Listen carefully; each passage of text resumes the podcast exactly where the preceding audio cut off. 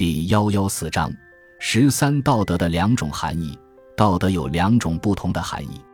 一是精神性的，旨在追求个人完善，此种追求若赋予神圣的名义，便进入宗教的领域；一是实用性的，旨在维护社会秩序，此种维护若辅以暴力的手段，便进入法律的领域。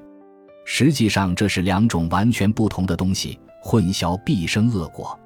试图靠建立某种社会秩序来强制实现个人完善，必导致专制主义；把社会秩序的取舍完全交付个人良心来决定，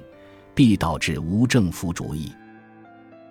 感谢您的收听，本集已经播讲完毕。喜欢请订阅专辑，关注主播主页，更多精彩内容等着你。